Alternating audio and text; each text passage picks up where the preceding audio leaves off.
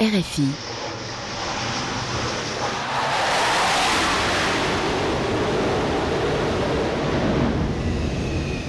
Grand reportage. Quand euh, il y a eu une longue période d'interruption, il y a une certaine norme de réentraînement à suivre qui dit si vous n'avez pas euh, réalisé de manœuvre d'appontage depuis X jours, vous devez réaliser X appontage plus des recatapultages dans la foulée. C'est euh, les séquences qu'on réalise à chaque fois qu'on reprend une activité depuis une autre période d'arrêt. Et ça permet aux pilotes de reprendre les repères, de se réhabituer après huit mois au port pour entretien, le Charles de Gaulle a repris la mer. Le navire amiral de la flotte française a appareillé de Toulon en début d'année et il y a quelques jours, les avions ont rejoint le bâtiment. Le groupe aéronaval remonte en puissance avant de partir en mission dans un contexte international tendu où les conflits se déroulent désormais aussi en mer. Le Charles de Gaulle à l'heure des défis navals, c'est un grand reportage de Franck Alexandre. Mer calme, mais nuit noire, les appontages se succèdent. Le Charles de Gaulle s'est mis en position pour ramasser cinq rafales sous l'œil expert du maître principal Xavier, chef du simulateur rafale embarqué. Il voit passer tous les pilotes. Pas de difficulté pour les quatre premiers appareils. En revanche, le dernier rafale vient d'échouer à son deuxième passage. C'est pas vraiment échoué, c'est bolté. C'est un aléa de la manœuvre. Entre 5 et 6% des tentatives d'appontage qui se soldent par ce genre de choses. De plus, de nuit, la zone de bras, il euh, faut imaginer que c'est un terrain de tennis dont on vient viser la ligne centrale en arrivant à quasiment 250 km/h. Là, c'est un peu long, mais ça va le faire.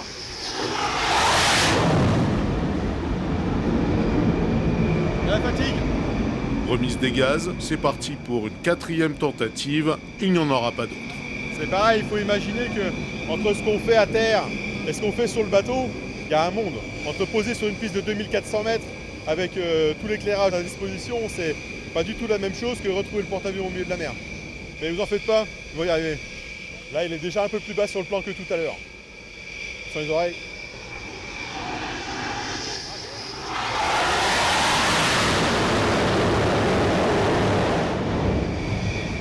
Succès Succès 23 Succès deux bachelors 66.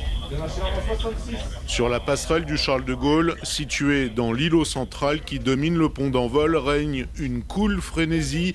Ordre répété deux fois entre navigateurs et timoniers. Poser un avion sur un bateau n'est pas un sport de masse, sourit le chef du car, l'enseigne de vaisseau Humbert en permanence à la recherche de vent. On est effectivement obsédé par le vent et par aussi l'état de la mer parce qu'il faut également, en plus d'avoir euh, un vent sur le pont qui est euh, stable, avoir finalement une plateforme qui soit la plus stable possible.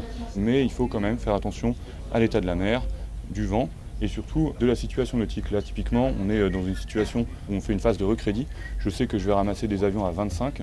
Donc là, il est 6 et je sais que euh, pendant euh, une dizaine de minutes, j'ai le temps de partir dans le sens inverse du vent, me dégager des bateaux qui traînent euh, dans la zone où je m'apprête à ramasser, de manière à ce que quand je me retourne d'ici un quart d'heure, je sois aux éléments et euh, avec une situation la plus claire possible devant moi, de manière à ce que le pilote puisse s'aligner sur sa piste. Les neuf mois de révision du bâtiment ont permis de changer en partie la ligne d'arbre et de nettoyer la coque pour gagner en vitesse. Le bateau doit désormais retrouver ses marques, les marins leurs réflexes. Il faut multiplier les entraînements. C'est le drill qui permettra d'atteindre l'excellence. Martel Georges-Antoine Florentin, 14e pacha du Charles de on est 1800 à la mer, en ce moment on est à classe 1500 et l'objectif c'est que chacun apporte sa pierre à l'édifice au bon endroit au bon moment. Et tout le monde est indispensable, du euh, plus jeune des matelots jusqu'au commandant. Et donc pour euh, rôder cette équipe, eh ben, ça demande euh, nécessairement de l'entraînement. Et c'est ce qu'on est en train de faire en ce moment. On fait preuve d'une très grande vigilance, de beaucoup de sérieux dans la préparation des différentes activités. J'ai vraiment un, point d'attention, c'est de ne pas se précipiter parce que nos activités sont dangereuses. Au début, il faut faire ses gammes et là, c'est ce qu'on est en train de faire. Faire ses gammes et trouver le bon tempo, abonde le capitaine de corvette Pablo, responsable du service vol du porte-avions. Le porte-avions, avec ses deux catapultes, est capable de faire catapulter un avion toutes les minutes. Et la séquence à l'appontage, c'est un avion toutes les minutes. Évidemment, on est actuellement dans une phase de remontée en puissance puisque le bateau a pas navigué depuis 9 mois.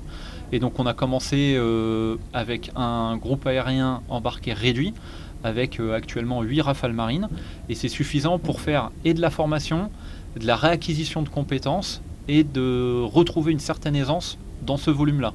Mais le format standard d'un porte-avions à la mer, c'est 20 rafales marines minimum, 2 Hawkeye, 2 Dauphins et un NH90. Et dans deux semaines, on sera en mesure de faire l'activité standard. Dans cette phase de remontée en puissance, il faut être attentif à l'équipage. Avec ses chaussures de marche, le père Donatien, aumônier du bord, arpente tous les ponts, le padré, porte une oreille à la vie du navire.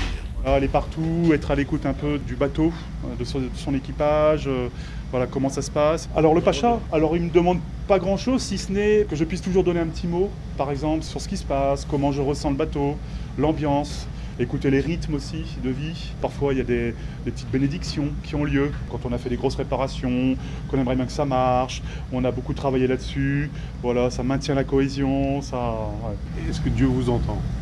Mais parfois, oui. Oui, oui, parfois il nous entend. Euh, j'ai eu parfois des, surprises après des bénédictions. Euh, à Padré, on a réussi à repartir. Euh, c'est étonnant. Enfin, oui, ça m'est dû arriver. Première lueur du jour, un hélicoptère prend son envol. À quelques nautiques, un voilier va couper la trajectoire du Charles de Gaulle. Il faut le dérouter. Okay, no problem. Car le porte-avions entame une manœuvre sensible, le ravitaillement à la mer. Il s'agit du tout premier ravitaillement opéré par le Jacques Chevalier, nouveau bâtiment ravitailleur des forces, presque aussi gros que le porte-avions. Les deux bateaux, bientôt rejoints par un troisième, la frégate d'escorte Chevalier Paul, naviguent de conserve, même allure, au touche-à-touche, trois navires de front. L'approximation n'est pas permise pour l'enseigne de vaisseau Florent, officier conduitant second du Charles de Gaulle. Charles de Gaulle, c'est une manœuvre qui prend pas mal de temps, puisque vous imaginez bien qu'on ne prend pas deux bateaux de 40 000 tonnes pour les amener à 50 mètres l'un de l'autre euh, en manœuvrant comme un cow-boy. Donc c'est une manœuvre d'approche qui prend à peu près une heure et demie, qui est millimétrée. Les pleins vont prendre environ deux heures. Et ensuite, on va se séparer, ce qui prend encore une demi-heure, et s'éloigner. Actuellement, c'est ce qu'on appelle effectivement un rame triple. Au milieu, vous avez le pétrolier ravitailleur. On pourrait encore envisager un quatrième bateau sur l'arrière, en ravitaillement en flèche. Donc là, on a séquencé, le Charles de Gaulle s'est présenté en premier, on a passé nos câbles, et ensuite le Chevalier Paul s'est présenté de l'autre côté. L'idée, c'est vraiment d'optimiser le temps qu'on va passer à ravitailler en opération, il y aurait au moins un, ou deux autres escorteurs autour en train de protéger le groupe. Donc là, nous, sur l'avant, on utilise deux postes. On va utiliser le poste ici qui nous permet de ravitailler en liquide. C'est des gros tuyaux qui passent, qui nous permettent de monter à euh, un débit d'environ 600 m3 heure. Et sur l'arrière, on va avoir des câbles supports sur lesquels vont circuler un chariot en dessous duquel on va accrocher des palettes qui vont permettre de transférer les vivres, les poubelles. On peut transférer également des munitions pour les avions. Véritable soude déportée, le Jacques Chevalier va permettre de doubler les réserves de munitions du Charles de Gaulle et de son escorte puisque le porte-avions ne navigue jamais seul. Un ravitailleur moderne et surtout d'une telle envergure c'est un game changer. Le sujet de tout bâtiment à la mer, c'est l'autonomie. Georges-Antoine Florentin. Et c'est particulièrement vrai sur le porte-avions. Cette autonomie, elle se traduit par de la logistique qui est embarquée. Nous, notre sujet, c'est de faire avec les moyens du bord. Donc soit on a le matériel et on peut faire des choses, soit il faut le faire venir, soit on est capable, parce qu'on a des compétences particulières à bord, de réparer des choses nous-mêmes. Ce que va apporter le Jacques Chevalier, c'est notamment beaucoup de souplesse quand on sera déployé loin et longtemps.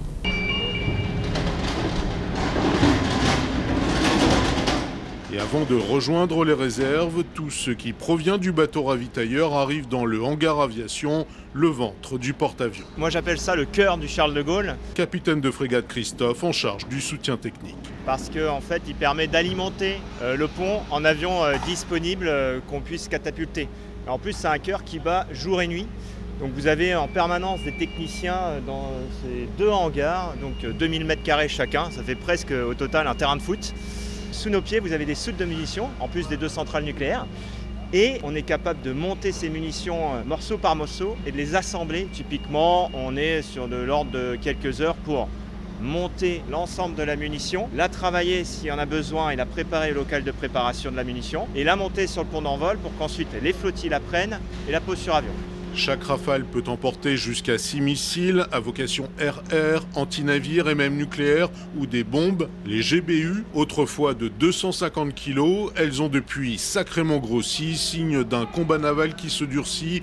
Le lieutenant de vaisseau Eric est le chef du boom, l'armurerie du porte-avions. Le porte-avions a acquis de nouvelles euh, capacités avec des classes euh, avant de 250 kg. Demain, nous serons capables effectivement d'assembler des bombes de 500 et 1000 kg. L'arrêt technique a été l'occasion effectivement de faire des modifications au niveau des tables d'assemblage et euh, des capacités de stockage qui évoluent. On va être en mesure euh, de taper des objectifs euh, forcément plus importants. Le plan opère, la feuille de décollage et des missions rythment la journée. Tout est millimétré, on ne s'appartient plus, souffle le capitaine de vaisseau Guillaume Denis, patron du groupe aérien embarqué. La première chose que j'ai fait ce matin en me levant, c'est récupérer le plan opère. Je savais que j'étais le leader de ce vol-là. J'ai fait du rétro-planning. 17h40, le catapultage. 35 minutes avant, 17h05, je dois marcher vers l'avion, monter et être équipé. C'est-à-dire que 15 minutes avant, à 16h50, je dois euh, m'équiper. Il faut briefer avant ça, donc briefer euh, là 45 minutes, c'est pas mal pour une mission de ce type-là, qui était une mission d'entraînement RR. Et avant cela, bien sûr, il faut préparer. Donc depuis 14h30 local jusqu'à, pour Bravo, 17h40, puis le vol en lui-même d'une heure et demie. Le poser, le débriefing, qui vient juste de terminer à 21h40. Euh, je, je ne m'appartenais pas. On commence pour l'overview euh, ORM I'm Safe 2, 3. Euh, moi je suis le LV Sylvain et ma fonction, donc je suis chef de patrouille, ça c'est ma qualification tactique euh, de la flottille 11F. Là c'est le vol du jour pour nous, qui est un gros vol, 4 avions, donc c'est euh, c'est un vol ce qu'on appelle en division, et donc là c'est une 4 contre 4 qui est un vol de haut niveau tactique pour une flottille de chasse embarquée. Une pontée de quatre chasseurs s'apprête à décoller, véritable chorégraphie sur le pont entre ceux chargés de fixer les avions à la catapulte et ceux qui donnent le départ, on les appelle les chiens jaunes. Forcément, on utilise les mains. Pourquoi? Parce que c'est un environnement qui est extrêmement bruyant. Le capitaine de corvette Stéphane a déjà passé plusieurs années sur le Charles de Gaulle, il dirige le pont d'envol.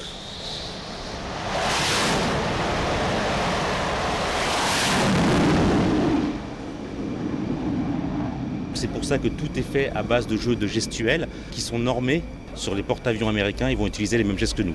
Donc ces gestes permettent de euh, donner les éléments de euh, mise en route des aéronefs, donc une communication entre le pilote et le personnel technicien. Ça permet aussi aux directeurs de pont d'envol, ce qu'on appelle les chiens jaunes, de pouvoir prendre en charge et de guider les pilotes par des mouvements de bras, de tête, pour les amener jusqu'à la catapulte. Et là, après, eh ben, c'est la mécanique qui fait tout le reste.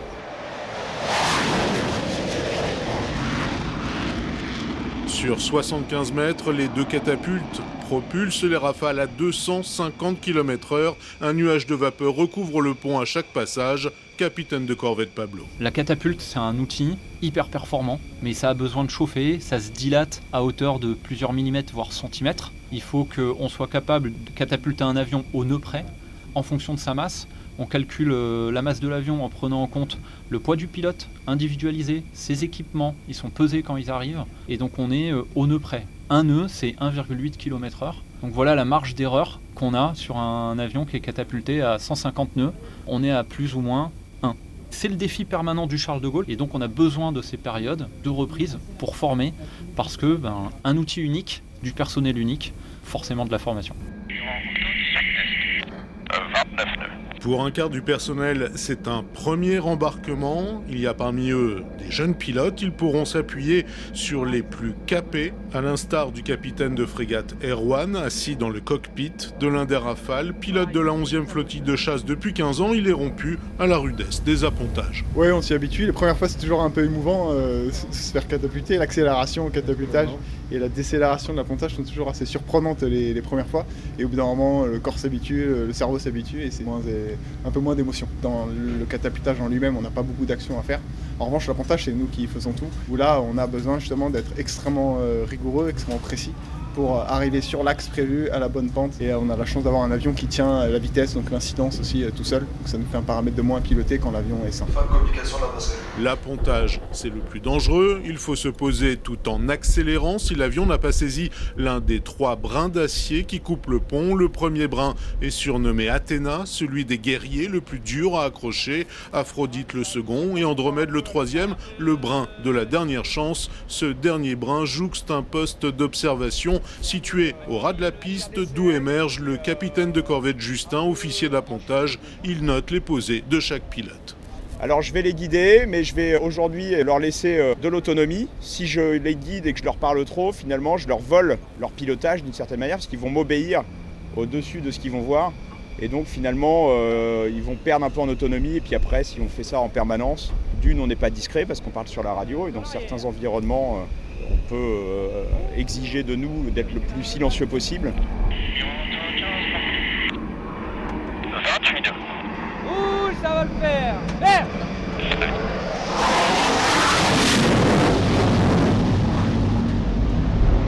Ils s'accrochent encore un peu à la fin. Il y a un peu euh, HRDOD Ils sont bien débrouillés. Ils sont bien débrouillés. Il y a encore euh, des choses qui sont perfectibles. On est euh, toujours euh, dans la phase de réentraînement. Ça fait à peine une semaine qu'on est à bord. On se réapproprie euh, l'environnement. Euh, Les pilotes euh, trouvent leur marque. On note, nous, chaque passe, même des pilotes les plus anciens. On connaît chaque pilote, nous, en tant qu'officier d'appontage. Certains pilotes vont réagir un peu plus vivement que d'autres. Il y en a qui sont un peu plus nerveux. Voilà, l'entraînement se poursuit.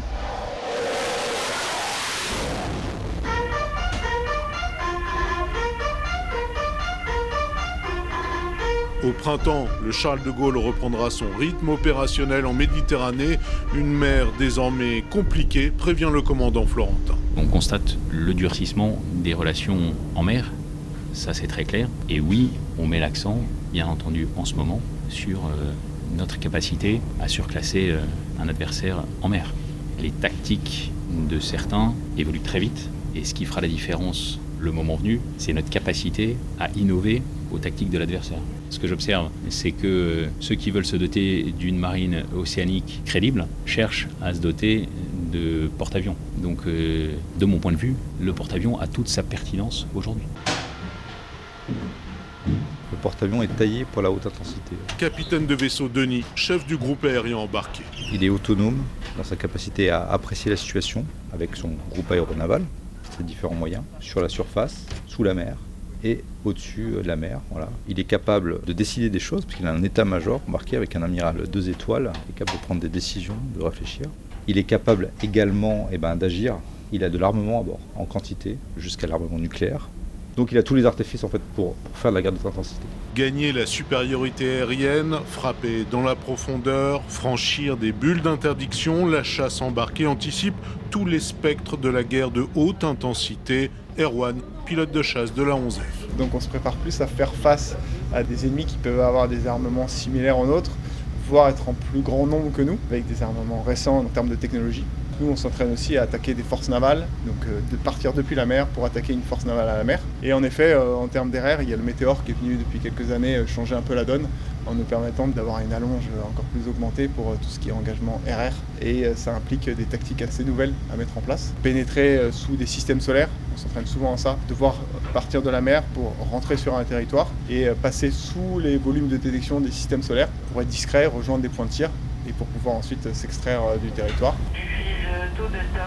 La devise du groupe aérien embarqué, c'est jusqu'au bout. Capitaine de vaisseau Arnaud, commandant des opérations. Jusqu'au bout, c'est une phrase de l'OA que l'officier d'appontage dit au pilote lorsqu'il est en phase finale d'appontage. Il veut appeler son attention et sa concentration jusqu'au toucher euh, des roues, jusqu'à la prise euh, de brin. C'est pas un ordre, c'est un encouragement jusqu'au bout. C'est presque une pensée philosophique. Comment ça se traduit euh, sur le porte-avions? Ben, C'est le réalisme. C'est on, va jusqu'au bout, on va tirer la bombe ou l'obus de canon ou, ou le missile euh, pour être le plus efficace possible et le moment venu le plus létal. À l'été, le Charles de Gaulle pourrait transiter par la bouillonnante mer Rouge pour rejoindre l'océan Indien et même au-delà, une décision éminemment politique qui sera prise au plus haut sommet de l'État. Le Charles de Gaulle à l'heure des défis navals, un grand reportage de Franck Alexandre, réalisation David Brocco.